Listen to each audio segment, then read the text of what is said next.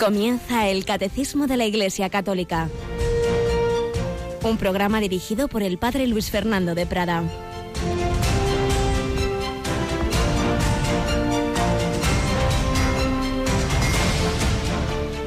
Alabados sean Jesús, María y José. Muy buenos días, muy querida familia de Radio María. Una semana más, eh, este martes 14 de febrero Comenzamos estos tres días seguidos, martes, miércoles y jueves, que nos ponemos a los pies del Señor para escuchar su enseñanza, que la Iglesia ha sintetizado en el Catecismo, la enseñanza de las palabras de Cristo que recoge el Evangelio, la enseñanza de la revelación que está en la Escritura y en la tradición de la Iglesia, en tantos siglos que la vamos profundizando en esa revelación que se nos transmite a través de esa predicación, de esa vida de la Iglesia, de esos santos padres, de ese magisterio, concilios, santos, la vida y experiencia de los santos y todo ello sintetizado admirablemente tras años de mucho trabajo de muchas personas en este catecismo, uno de los muchísimos legados que nos dejó Santo Padre San Juan Pablo II.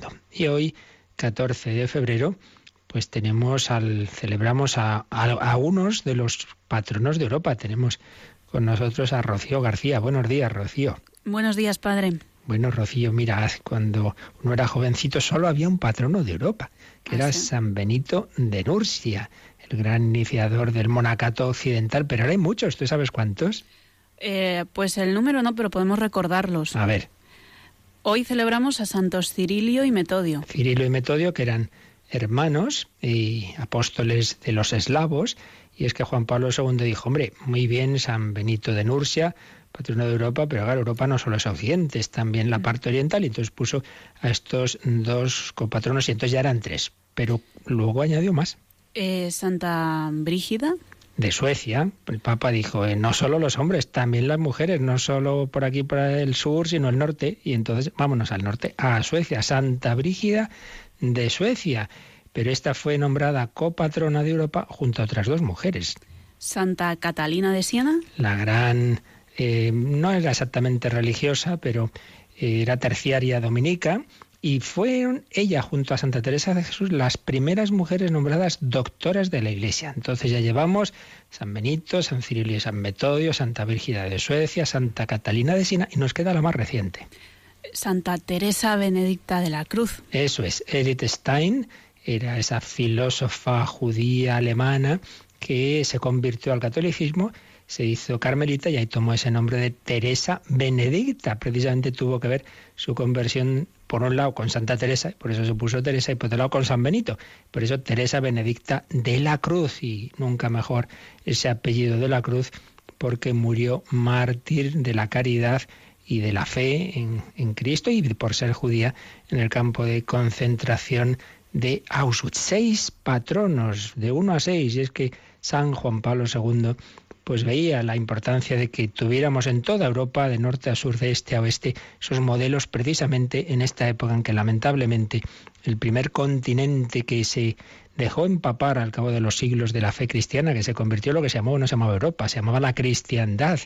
La cristiandad, sin embargo, está en esa apostasía silenciosa. Por eso no tenemos que extrañarnos, sino que, bueno, asumir que esto está anunciado, si es que ya está anunciado, que habría una época de apostasía, que se enfriaría la fe de la mayoría, lo dice el Señor, lo dice San Pablo, pues no nos asustemos, pero todo está en manos del Señor, Dios sabe lo que hace y lo que permite, y tenemos estos patronos que nos impulsan a evangelizar, a hacer lo que ellos hicieron. Por eso, en este día de San Cirilo y San Metodio, se nos pone, no, no, no, el Evangelio de la misa no es la continuación del de ayer, como es habitualmente, sino cuando es una fiesta, pues es un Evangelio puesto, buscado con un sentido directo que tenga que ver con los santos del día.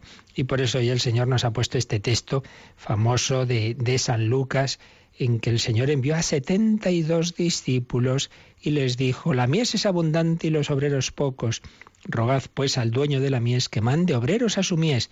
Poneos en camino poneos en camino, y no llevéis bolsa, ni alforja, ni sandalias, ir como corderos en medio de lobos, ir anunciando el Evangelio, quedaos en la misma casa comiendo y bebiendo de lo que tengan, porque el obrero merece su salario. Y Jesús también les decía que si entráis en una ciudad y os reciben, comed lo que os pongan, curad a los enfermos que haya y decidles el reino de Dios ha llegado a vosotros.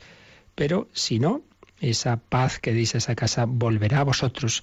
Estamos llamados a sembrar y luego ya lo que ocurra no depende de nosotros, depende de la gracia de Dios y depende de la respuesta libre del hombre, que puede ser positiva o negativa, y positiva en mayor o menor grado, 30, 60, 100 por uno, que dice la parábola del sembrador.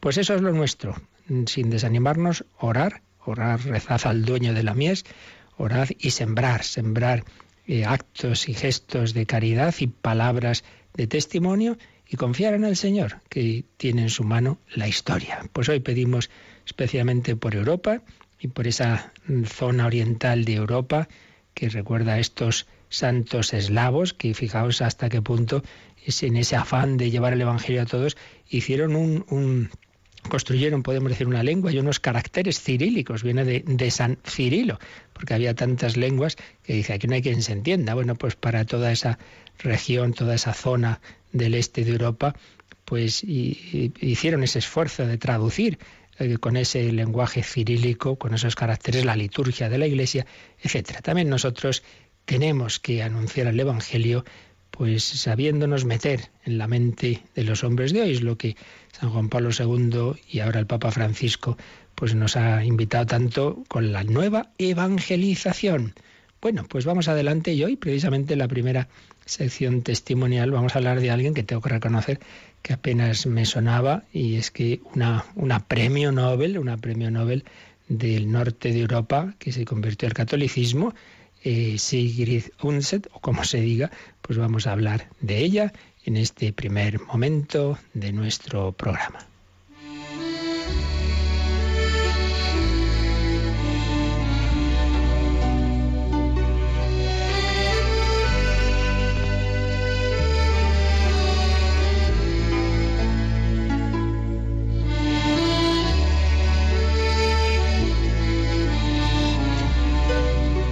Más de una vez hemos recordado que nos pasa a los católicos, que nos tragamos todas las leyendas negras, todas las cosas malas que se dicen de la Iglesia, y en cambio no conocemos tantas y tantas historias positivas, tanta gente importante de un tipo o de otro que ha vivido o se ha convertido a la fe católica y que ni siquiera los conocemos. Bueno, pues una de esas mujeres, seguramente desconocida para la mayoría de nosotros, a pesar de su importancia, es, fue Sigrid Anset, o Unset se escribe, no sé cómo se pronuncia, porque esta mujer nace en Dinamarca, vive entre 1882 y 1949 y fue premio Nobel de Literatura 1928, sobre todo por una obra, una trilogía, Cristina, hija de Labrans, que tiene, sin ninguna duda, ocupa un puesto entre las mejores obras de la novela histórica.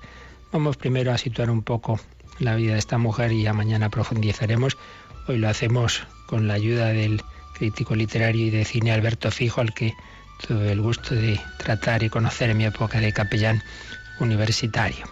Nos cuenta que Sigrid, escritora noruega, vino al mundo en una ciudad de Dinamarca en 1882, fijaos, el mismo año que vio nacer a otros grandes de la literatura como James Joyce y Virginia Woolf.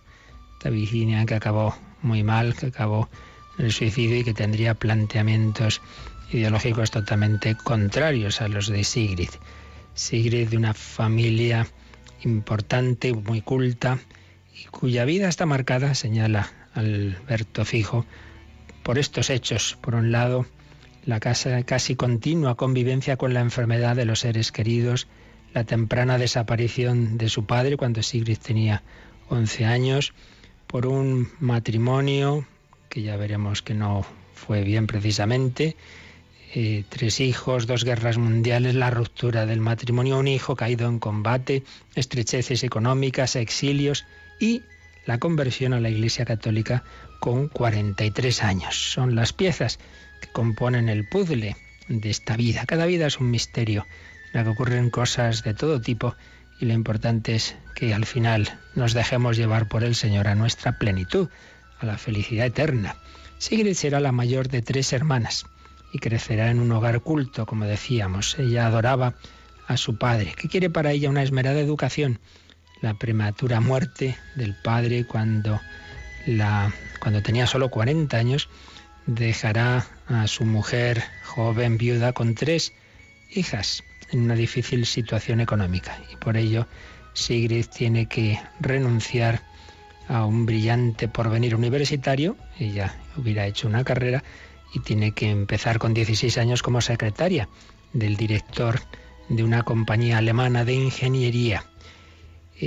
Pero con tiempo robado al sueño empieza a escribir una primera novela ambientada en la Dinamarca medieval, mientras lee mucha historia y literatura, sobre todo inglesa, sigue escribiendo novelas, al principio pues no son aceptadas o acogidas, pero pronto empiezan a ser muy, muy, muy apreciadas esas sus novelas y, y ya pues puede abandonar ese trabajo como secretaria y dedicarse a escribir, porque ya se van vendiendo mucho esas obras. Viaja por Europa 1909-1910 gracias a una beca para escritores jóvenes.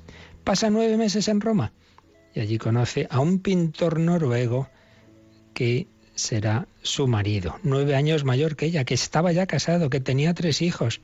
Sigrid tenía 30 años, ese hombre, Svarstad, consigue el divorcio y se casan en 1912. Ahí tenemos a Sigrid casada con este hombre, eh, pero en 1919, pronto, por tanto, siete años después, se rompe el matrimonio. Y ese, su marido, tenía tres hijos del matrimonio anterior, y ellos a su vez habían tenido tres, con lo cual se encuentra con seis hijos, y de ellos dos con discapacidad mental, la segunda hija de Sigrid y uno de los hijos de Anders, con lo cual, pues de nuevo, tiene que dedicarse a la literatura de noche cuando ha terminado las tareas domésticas. Matrimonio, maternidad, Primera Guerra Mundial, todo ello van afectando de una manera o de otra a esta mujer y escritora. El marido la abandona cuando Sigrid tiene 37 años y está embarazada de su tercer hijo. Sigrid ya no volverá a casarse. Se instala en Lillehammer, eh, donde pone en pie una hermosa y tranquila finca campestre que permita una vida sana para su hija enferma. Y después de dar a luz a ese último hijo, eh, Sigrid se asienta y acomete su gran obra, esa que mencionábamos antes, Cristina, hija de Labrans. Un libro, dice Alberto Fijo, que es mucho más que una novela histórica, es la luz al final de un largo túnel, el fruto de un descubrimiento fundamental en la vida y la obra de Sigrid, el descubrimiento del cristianismo y más concretamente de la providencia divina y su juego con la libertad de los seres humanos. Concluida la redacción del libro y tras recibir la instrucción de un sacerdote, Sigrid es recibida en la Iglesia Católica. Estamos en 1924 y la escritora tiene 43 años.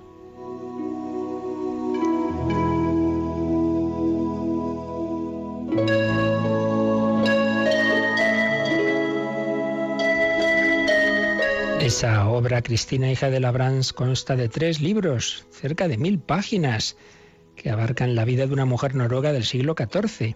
Señor Alberto Fijo, que habría que acudir a Dostoyevsky, Manzoni, Von Lefort o Corti para encontrar en la historia reciente de la literatura un acercamiento tan poderoso como el de esta mujer noruega a temas como la culpa, el amor, la filiación, el odio, el matrimonio, la fe, la maternidad, la providencia y la libertad.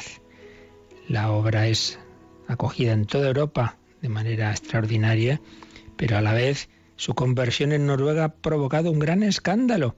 En aquel momento al menos era un país muy caracterizado por un protestantismo estatal, un antipapismo muy acusado. Entonces, que, que esta mujer, esta gran literata, se nos haga católica, en fin, eso fue todo un gran escándalo, un gran follón. 1928, el premio Nobel, y se va acercando la Segunda Guerra Mundial. Y, Sigrid ya antes se había opuesto al nazismo, que había provocado el rechazo de sus libros en Alemania. Su hijo mayor Anders, oficial del ejército noruego, muere a los 27 años en un enfrentamiento con tropas alemanas. Sigrid escapa de milagro a Suecia con el único hijo que le queda, porque había muerto ya también la hija discapacitada. Y entre 1940 y 45 vive exiliada en Estados Unidos. No podía estar en Europa, puesto que los nazis estaban sobre ella. Terminada la guerra, vuelve a Noruega, donde muere el 10 de junio de 1949 a los 67 años y precisamente dejó una obra póstuma, Catalina de Siena, una de las mujeres santas copatronas de Europa. Sigrid Anset, una mujer danesa que, como hemos podido captar un poquito al menos tras estas breves pinceladas, tuvo una vida ajetreada, con muchas circunstancias agradables y desagradables, quizá más las dolorosas que las gozosas, pero encontró el gozo y el sentido de su vida en la conversión al catolicismo, que mañana ya explicaremos un poquito más. Pues una mujer, una premio Nobel, que acaba en la Iglesia Católica y que la mayoría seguramente de nosotros ni, ni la conocíamos y nos viene bien el saber que tenemos también estos hermanos, hermanas en este caso, en, nuestra fe, en nuestra iglesia ya del otro lado de la, del umbral de la muerte. Ese umbral de la muerte que Jesucristo traspasó, como vamos ahora enseguida a seguir recordando eh, con la ayuda del catecismo.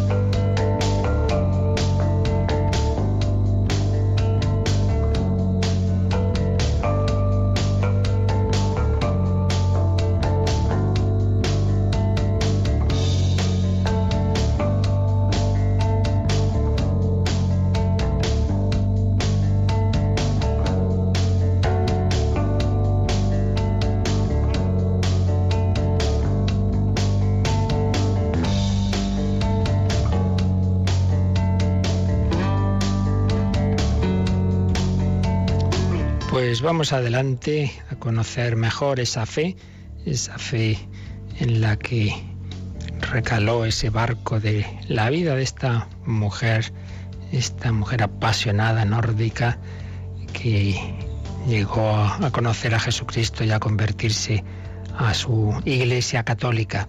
Y esa iglesia católica nos transmite la enseñanza de Jesús sintetizada en el catecismo, el catecismo de la Iglesia Católica que un papa eslavo, San Juan Pablo II, promulgó. La primera edición en el 92 y la definitiva en el 97. Y recordáis que este catecismo tiene cuatro partes. La primera de ellas es, es lo que creemos, que está sintetizado en los diversos credos, sobre todo de los muchos credos que se han compuesto en la historia de la Iglesia. Hay dos, son los más importantes, al menos para este nuestro mundo eh, occidental y que, bueno, no solo, también para el oriental, porque uno de ellos sí, el que llamamos símbolo de los apóstoles, era el símbolo de la Iglesia de Roma, pero el otro, el credo largo, el niceno constantinopolitano, ese es muy apreciado en, en, la zona, digamos, en, oriental de la iglesia. Y son los dos que decimos a veces el corto o el largo. Antes siempre rezábamos el largo y desde hace unos años se deja elegir símbolo de los apóstoles el largo y lamentablemente me da la impresión de que tendemos a coger siempre el corto, con lo cual ahí está ese peligro de olvidar el largo, que es el más completo. Pero también hay que decir, veces llegan preguntas, oiga, ¿y por qué en este credo no se dice tal cosa o en el otro tal otra? Porque los credos no se han compuesto con un sentido de coger todo, recoger ahí toda la, la doctrina de la Iglesia, sino lo que en el momento en que se compusieron en, concreto el, el, largo, pues en los concilios de Nicea y Constantinopla, ya por el siglo IV, pues recogían lo que en ese momento se estaba discutiendo, se estaba dudando, entonces se, se formula y se insiste en ello, pero otras cosas que no se estaban atacando, pues no se recogen. Entonces en unos aparecen unas cosas, en otros otras, porque, repito, no han tenido esa pretensión de coger todo. Sí tiene esa pretensión el catecismo. Bueno, todo siempre quedan cosas, pero lo esencial está de toda la doctrina que un católico debe conocer. Eso sí está en el catecismo, porque el catecismo sí tiene esa pretensión de ser sistemático y completo, pero eso no ha ocurrido en muchísimos, la mayoría de los actos del magisterio de la Iglesia en 20 siglos no han pretendido, salvo eso, cuando se han compuesto catecismos, no han pretendido eh, recoger todo, sino lo que en ese momento era más necesario. Pues bien, en nuestro catecismo, el inicio de la primera parte nos ponen dos columnas, esos dos credos o símbolos que conocemos más y que rezamos más, el llamado símbolo de los apóstoles y el de Nicea Constantinopla. Que, entonces el catecismo va siguiendo los dos. Y habíamos visto en el de Nicea Constantinopla, habíamos llegado a, por nuestra causa fue crucificado en tiempos de Poncio Pilato, padeció y fue sepultado. Y lo siguiente ya será, y resucitó al tercer día según las escrituras, que ya lo veremos. Pero si nos vamos, nos fijamos en el otro, en el corto, en el símbolo de los apóstoles, dice, padeció bajo el poder de Poncio Pilato. Por cierto, esto ya alguna persona ha comentado alguna vez, la traducción del largo de fue crucificado en tiempos de Poncio Pilato, hombre, en tiempos de Poncio Pilato y de mucha más gente. No es la idea simplemente en tiempos, sino bajo el poder. Es la idea de, una condena bajo ese poder del, imperio, de la autoridad civil, concretamente del, del imperio romano, ¿no? Pero bueno, dejando eso aparte, padeció bajo el poder de Poncio Pilato, fue crucificado, muerto y sepultado, descendió a los infiernos y luego ya sigue, al tercer día resucitó de entre los muertos. Es decir, que el símbolo de los apóstoles añade algo que no está en el de Nicea Constantinopla entre la sepultura de Cristo que vimos el último, los últimos días y la resurrección que veremos los próximos, añade descendió a los infiernos, que no está en el de Inicia Constantinopla, repito, no porque ese credo o en, ese, en esos concilios no se creyera en esa verdad, que aunque se creía, simplemente que en la composición que se hace en ese momento del credo, bueno, no es un aspecto que parezca necesario recoger y por eso no se formula, pero está como enseguida veremos, en toda la eh, tradición de la Iglesia, partiendo obviamente del Nuevo Testamento. Así pues, nuestro catecismo va a tener ahora un artículo, el artículo quinto de esta parte en la que estamos. Este artículo quinto se titula así, con esa frase, Jesucristo descendió a los infiernos y luego después al tercer día resucitó de entre los muertos. Entonces vamos a ver primero en estos primeros días el párrafo 1. Cristo descendió a los infiernos. Y ya pasaremos después a lo más importante, sin duda. Al tercer día resucitó de entre los muertos. Pero empezamos por Cristo descendió a los infiernos, que además es una de las preguntas recurrentes. Mucha frecuencia aquí nos llegan correos, preguntas o en otros ámbitos. Recuerdo una tanda de ejercicios que hace como un par de años y, y, a voluntarios de Radio María, pero en fin, venían otras personas entre ellas un grupo de personas, algunos de ellos bastante mayores, ya quizá cercanos a los 80, y me acuerdo un señor que dijo, pues mire, la verdad es que al cabo de mi vida hasta ahora no me había enterado yo mucho que era eso de descendió a los infiernos, lo, lo he entendido aquí. Bueno, pues no esperemos al final de nuestra vida para enterarnos de qué significa lo que nos explica el credo, que para eso está el catecismo y para eso están estas estos programas que tenemos en Radio María, los que podéis siempre preguntar. Jesucristo descendió a los infiernos. Bueno, Rocío, pues vamos con el primer número que introduce este artículo, este párrafo, que es el número 631. Vamos con él. Jesús bajó a las regiones inferiores de la tierra. Este que bajó es el mismo que subió. El símbolo de los apóstoles confiesa en un mismo artículo de fe el descenso de Cristo a los infiernos y su resurrección de los muertos al tercer día, porque es en su Pascua donde desde el fondo de la muerte Él hace brotar la vida. Y para certificar esta frase nos va a poner un fragmento del famoso himno pascual que se proclama cuando en la vigilia pascual se enciende el cirio pascual, el exultet. Entonces ahí en una estrofa dice lo siguiente. Es Cristo, tu Hijo resucitado, que al salir del sepulcro brilla sereno para el linaje humano y vive y reina glorioso por los siglos de los siglos. Amén. Realmente es el final, es el final del exulte. Bueno, pues número 631. Ha comenzado con una cita de la carta de San Pablo a los Efesios, Efesios 4, 9 a 10. Jesús bajó a las regiones inferiores de la tierra este que bajó es el mismo que subió. Bueno, lo de que subió, pues ya sabemos, está claro, se refiere a la ascensión del Señor.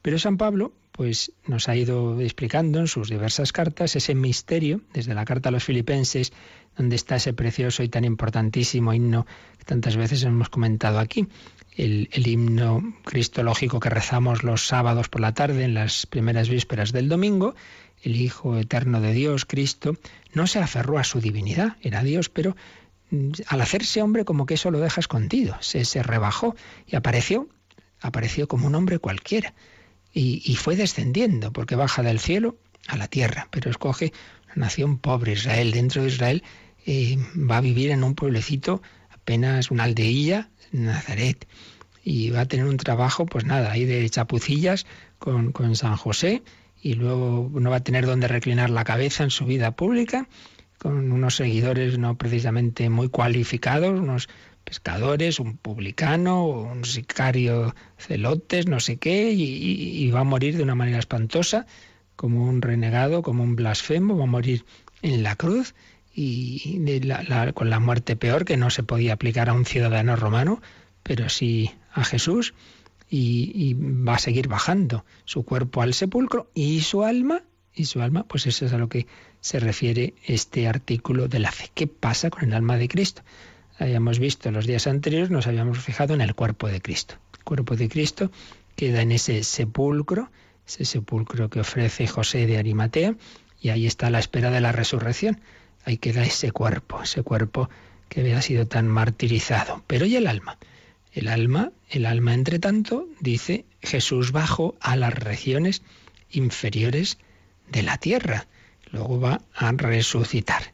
Bueno, pues hay diversos textos del Nuevo Testamento y de toda la tradición de la Iglesia, diversos textos que con unas otras palabras nos hablan de este misterio, de, de qué ocurre esos días hasta, esos tres días hasta la resurrección del Señor, qué, ocurre con, con, esa, con esa alma.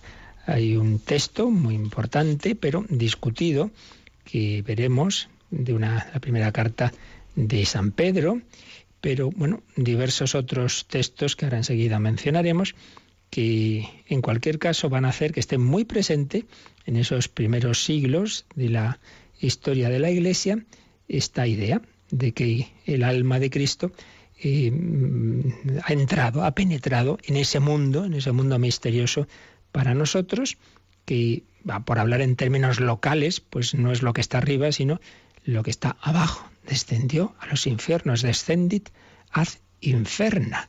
Desde los primeros tiempos figuró como algo corriente en la doctrina cristiana la fe de que Cristo había estado en el inframundo, en ese tiempo que va desde la muerte en la cruz a, la, a su resurrección. Se habla de ese paso de Jesús por el Seol, por el Seol.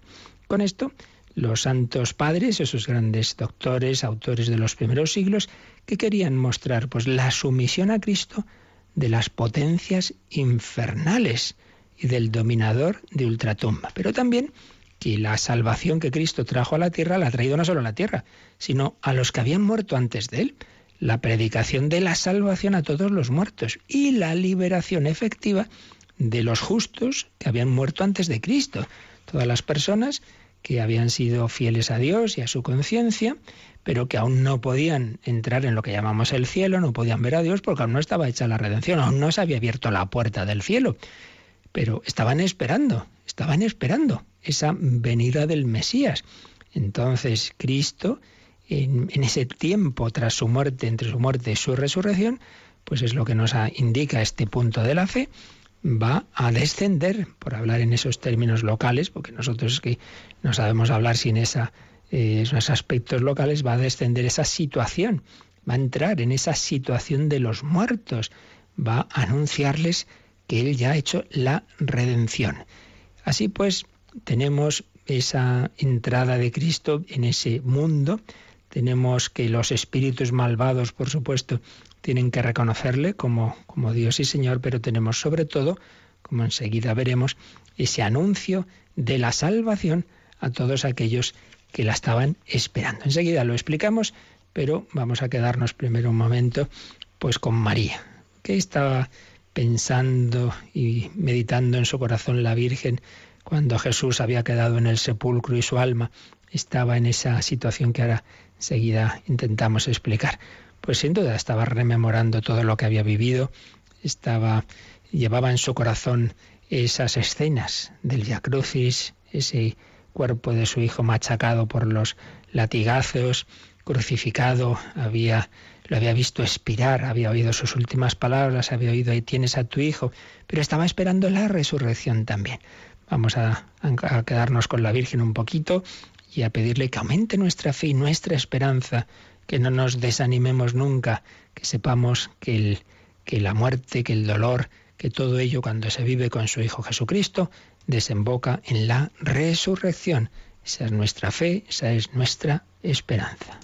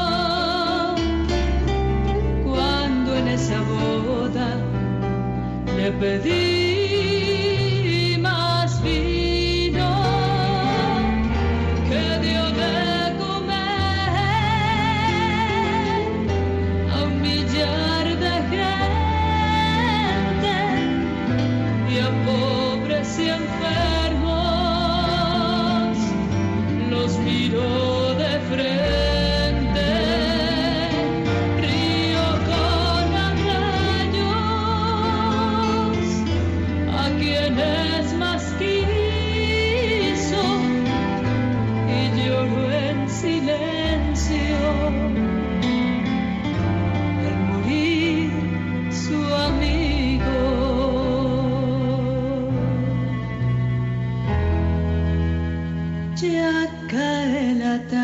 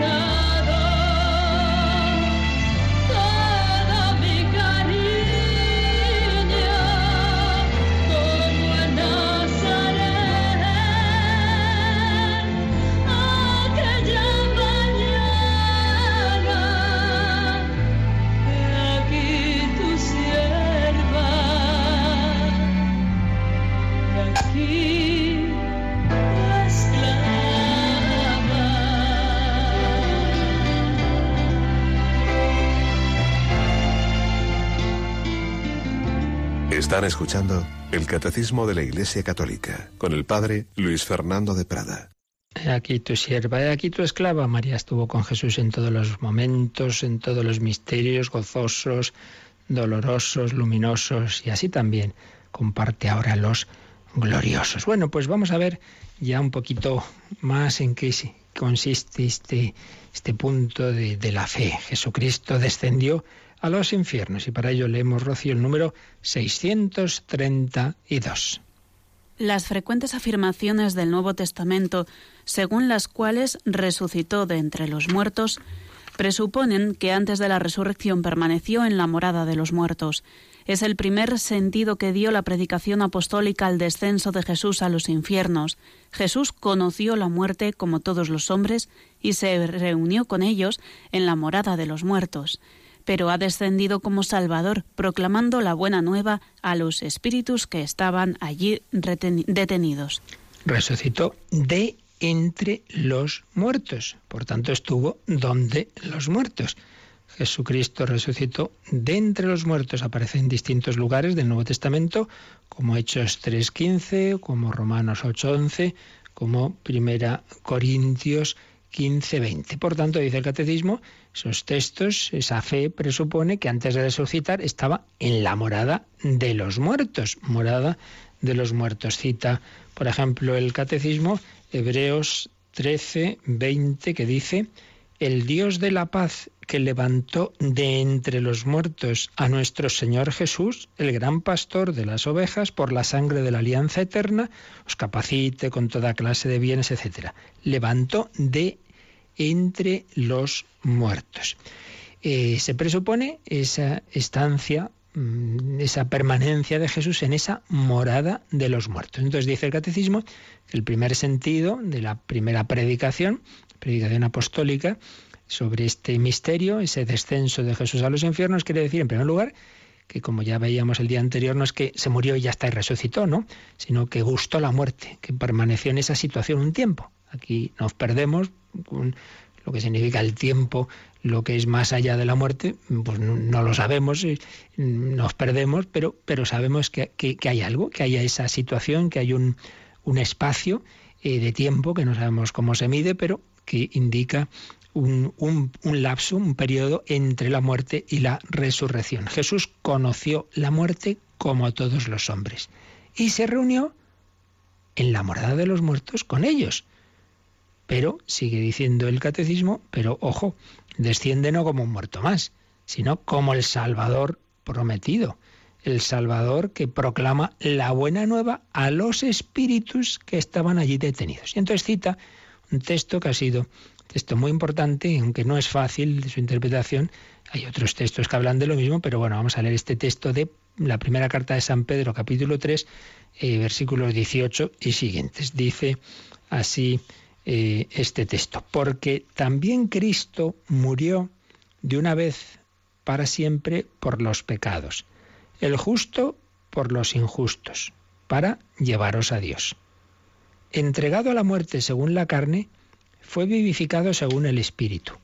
Y por este Espíritu fue a predicar a los espíritus encarcelados, a los que en otro tiempo rehusaron creer cuando la paciencia de Dios daba largas, mientras en los días de Noé se preparaba el arca, en la que pocos, o sea, ocho personas se salvaron por medio del agua. En lo que nos importa es que Cristo en, espíritu, porque su cuerpo estaba en el sepulcro, dice, fue a predicar a los espíritus encarcelados, a aquellos que en un tiempo fueron rebeldes a Dios, pero que, por lo que se deduce del texto, pues se convirtieron. La paciencia de Dios pues eh, ha tenido ese fruto con esas personas, con aquellos que mm, tuvieron una rebeldía, pero que luego pues mm, han, han, sido fieles a Dios. En cualquier caso ya decimos que es un texto un poquito discutido su interpretación, pero lo que está claro, y esto es lo, fundamental, ¿por qué nos hacemos lío cuando oímos esto de que Cristo descendió a los infiernos? Porque nos suena a infiernos como nuestro infierno, como esa situación de aquellos que eternamente han preferido no entrar en la amistad con Dios, que han quedado eternamente separados de Dios. Y no quiere decir eso. Aquí el texto, la palabra, que se está usando pues es en hebreo Seol, en griego Hades, la morada de los muertos. Es esa situación, ese lugar, porque repito, no sabemos hablar sin términos locales, donde las almas de los muertos se encontraban encerradas después de la muerte. Mm, tenemos diversos textos en el Antiguo Testamento, perdón, en el Nuevo Testamento, por ejemplo, San Pablo los Romanos, ¿quién descenderá al abismo? Al abismo, como diciendo, ¿quién, quién sacará de entre los muertos a quienes están en esa, en esa situación? O el que veíamos de Efesios, el que descendió, ese es el mismo que subió sobre todos los cielos para llenarlo todo. Descenso de Jesús al reino de los muertos. En primer lugar, pues vemos ahí la solidaridad de Jesús. Él ha experimentado el estar muerto. Experimentado, decía San Juan Pablo II, la separación de cuerpo y alma en la misma medida y en la misma condición de todos los hombres. Esto mismo ya lo anunció Cristo, recordad, cuando compara su propio camino con la historia del profeta Jonás. Porque así como Jonás estuvo tres días en el vientre de la ballena, así estará el Hijo del Hombre tres días y tres noches en el corazón de la tierra, en el corazón de la tierra, en esa morada de los muertos. Fue a predicar allí a aquellos espíritus que estaban encarcelados o mm, esos textos que, hacen alusión a ese anuncio de, la salvación. Eh, nos encontramos con una dualidad, por tanto, el cuerpo está muerto, pero el alma vive en la luz, contemplando a Dios. Y, y en este estado Cristo bajó a los espíritus encarcelados, a los muertos, asumió en su muerte el destino del hombre hasta su separación, nos explica el cardenal Sembon en su Cristología, eh, según su alma desciende a esa situación eh, y les anuncia a los espíritus cautivos la liberación, la liberación. Entonces, significa esa entrada de Cristo en la situación de aquellos que estaban en, que habían muerto y que mm, habían aceptado la misericordia de Dios, pues la gracia que habían recibido al, al, durante su vida o al menos en el momento de la muerte, habían aceptado esa salvación de, de Dios, pero no podían, repetimos, entrar a contemplar a Dios hasta que Cristo resucitara. Entonces, eh, ese Jesús que comparte la situación de los muertos, les anuncia la buena noticia. Ya está hecha la redención y esto es para vosotros también. Desde Adán hasta el último que hubiera muerto, que eh, lo hubiera hecho en, esa, en ese aceptar, en ese abrirse a la gracia de Dios, pues se les da la buena noticia, la buena noticia de que también para ellos es esa salvación, que, ahora se van a ir con Cristo al cielo. Bueno, pues por ahí va la cosa. Por tanto, es una, un compartir Cristo, la situación de los muertos, es un entrar eh, como Dios y Señor en, en toda esa zona, por así decir, mm, que ya no es meramente la tierra, pero es sobre todo, es sobre todo el anuncio de la buena noticia de la salvación a aquellos que habían sido fieles a Dios, a aquellos que estaban en una situación de esperanza, de auténtica esperanza. No es la situación de aquellos otros, también, que hubieran muerto antes, pero que se habían cerrado a la, a la misericordia de Dios. Por eso, aunque ya lo explicaremos con calma mañana si Dios quiere, vamos a leer, Rocío, el siguiente número, porque ya se nos va explicando esto más. De momento ha sido como irnos metiendo un poquito en este misterio, recordando algunos de estos textos, pero ahora ya el número 633 del Catecismo nos explica más a qué se refiere la fe de la Iglesia y la Escritura cuando habla de ese descenso de Cristo a los infiernos. Leemos 633. La Escritura llama infiernos, Seol o Hades a la morada de los muertos donde bajó Cristo después de muerto, porque los que se encontraban allí estaban privados de la visión de Dios. Tal era, en efecto, a la espera del Redentor, el estado de todos los muertos, malos o justos, lo que no quiere decir que su suerte sea idéntica como lo enseña Jesús en la parábola del pobre Lázaro recibido en el seno de Abraham.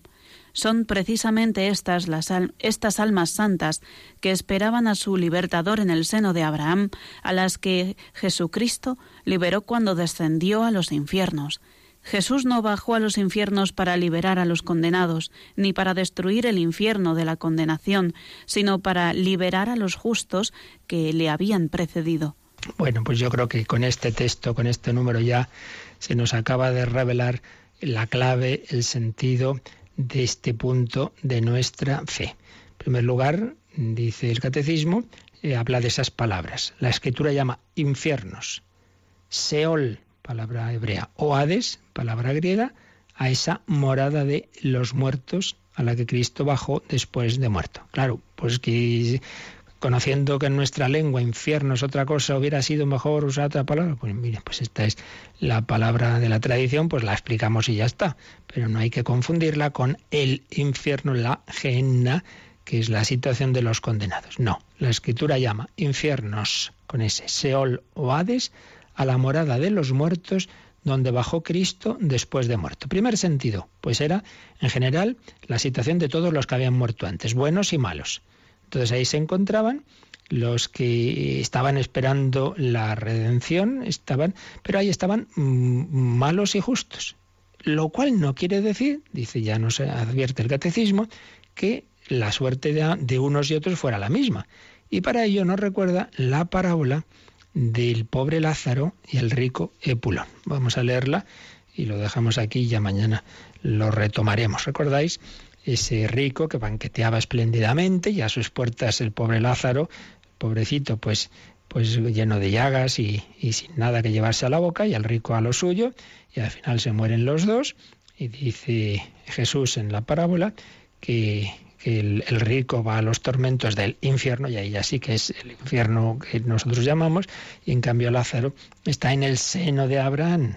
Todavía no es el cielo, aún no se ha producido la redención, pero seno de Abraham, es decir, la situación del Seol, pero la situación de aquellos que habían sido mm, fieles a Dios, que habían, se habían dejado llevar del amor de Dios y del prójimo. Y entonces dice que en el abismo, eh, estando en medio de tormentos, el rico levantó los ojos y vio desde lejos a Abraham y a Lázaro en su seno. Entonces gritó, Padre Abraham, ten compasión de mí y envía a Lázaro para que mojando en agua la punta del dedo venga a refrescarme la lengua, que estoy sufriendo horrores en estas llamas. Pero Abraham le contestó, Hijo, acuérdate de que ya recibiste tus bienes en vida, y Lázaro en cambio los males. Ahora pues él tiene aquí el consuelo mientras tú el tormento. Y además, entre nosotros y vosotros hay una inmensa sima, de suerte que los que quieran pasar de aquí a vosotros no puedan, ni tampoco atravesar de ahí a nosotros. Es decir, está diciendo que en esa situación que compartían los muertos, la compartían, pero con una diferencia radical. En un caso estaba en una situación de sufrimiento, de, porque su vida se había frustrado, porque estamos hechos para Dios y para el amor, y se había encerrado en su egoísmo, no había hecho más que dedicarse a su buena vida, a banquetear, y con eso se ha quedado encerrado en su propia soledad para siempre, por su propia culpa. Él reconoce que no ha sido culpa de Dios, que ha sido él. Pero en cambio, el, pobre, el pobre Lázaro está en esa otra situación, que aún no es el cielo, pero que está en, ahí en el seno de Abraham. Ya llegará el momento de entrar en el seno de Dios, que va a ser con la resurrección. Pero bueno, a lo que va la parábola es a indicarnos la diferencia de estado, de situación, de los que se han abierto al amor y de los que no. Bueno, unos y otros estaban esperando que ocurriera la redención. Lo que pasa es que unos van a irse con Cristo a la gloria eterna, al cielo, y otros no, van a quedar por su propia elección y autoexclusión, como nos dirá, ya lo veremos el catecismo, hablando del infierno, por su propia autoexclusión de ese banquete al que no quisieron ir, quedarán fuera de esa situación. Pero Cristo anuncia que la redención se ha hecho a todos, a todos, a los demonios, por supuesto, a los que ha sujetado bajo su poder, ya destruido el poder del príncipe de este mundo, aunque todavía le deja, y bien lo vemos, le deja seguir actuando hasta que acabe la historia, le deja actuar en este mundo, pero eh, deja claro también en el más allá que Él es el Redentor, que Él es el Hijo de Dios hecho hombre y que como hombre deben adorarle. Al nombre de Jesús, toda rodilla se doble, en el cielo, en la tierra y en los abismos. Pues vamos también nosotros adorar a Jesús nuestro Redentor, Redentor de todos, de vivos y muertos, desde el primer hombre que existió hasta el último. Cristo no solo ha salvado a los de su época o a los que íbamos a venir después, Cristo también es salvador de los que habían vivido antes de él, no faltaría más. Si no, vaya, qué mal organizado estaría esto. Hombre, los pobres que han vivido antes de Cristo, entonces para ellos no es la salvación, sí lo es. Por eso Cristo desciende a abrirles la puerta, a invitarles al cielo, a llevárselos con él aquellos que habían vivido conforme a la verdad y al amor. Pues pedimos que nosotros también nos abramos a la gracia de Dios, reconozcamos a Jesús nuestro Salvador y así nuestra vida vaya camino de la gloria eterna. Se lo pedimos, lo meditamos y si queréis alguna pregunta ahora, pues es el momento. Participa en el programa con tus preguntas y dudas. Llama al 91 153 8550. También puedes hacerlo escribiendo al mail catecismo arroba radiomaria.es. Catecismo arroba radiomaria.es.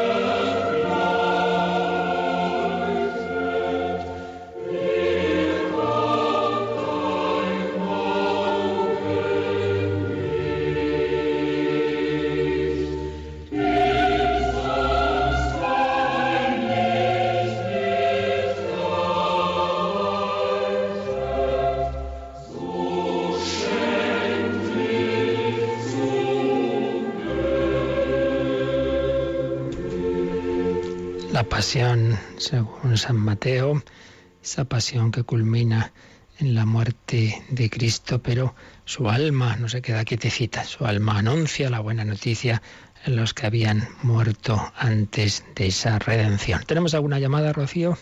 Jesús de Madrid nos ha llamado para preguntar, ¿es primero la obligación antes que la devoción o debe haber un equilibrio entre ambos?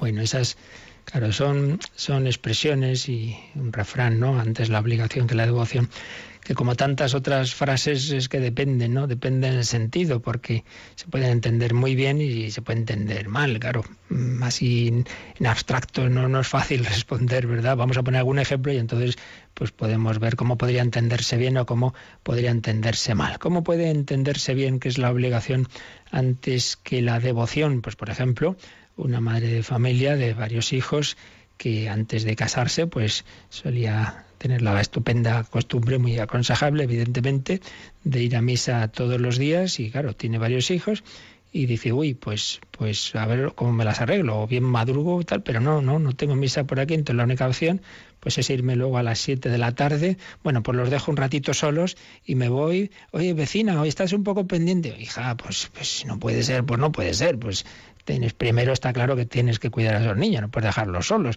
Entonces, pues habrá que ver si hay cómo se puede compatibilizar, pero, pero hombre, no, no, no hagas esa barbaridad, ¿no?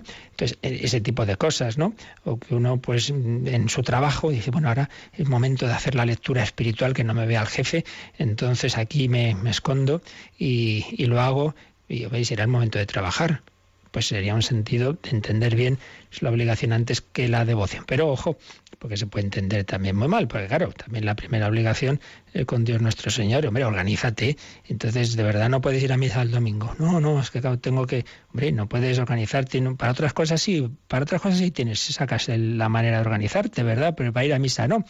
En fin, que depende, no es fácil responder así en general a este tipo de, de preguntas porque ya depende, depende de, cada persona, ¿no? Entonces, si uno a lo mejor tiende, tiende a, abandonar o a ser perezoso en los temas de oración, de sacramentos y tal, hay que decirle, oye, oye, no te olvides de que eso que llamas devoción también puede ser obligación, en el buen sentido, ¿eh? obligación es aquello que nos une, que nos une a Dios, obligación, ligarse a, ligarse a Dios, unirse a Dios pero también otra persona a lo mejor muy devota, entre comillas, pero entendiendo mal la devoción y que eh, eso le lleve a abandonar sus, lo que llamamos los deberes de Estado, es decir, sus obligaciones como padre de familia, como trabajador, en fin, cada uno según sus circunstancias. Esas ya las concreciones no pues se puede hacer dar una respuesta muy genérica, sino que ya son pues lo propio de una consulta personalizada que llamamos dirección espiritual o con el confesor, etcétera. Pero en fin, está muy bien este tipo de cosas que por lo menos las pensemos y damos un criterio general, pero luego la concreción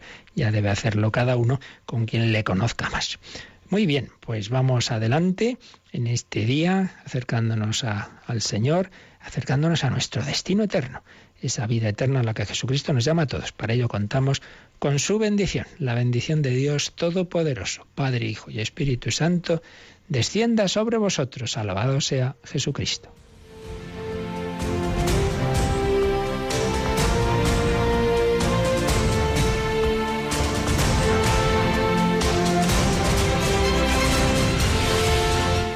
Han escuchado en Radio María el Catecismo de la Iglesia Católica. Un programa dirigido por el Padre Luis Fernando de Prada.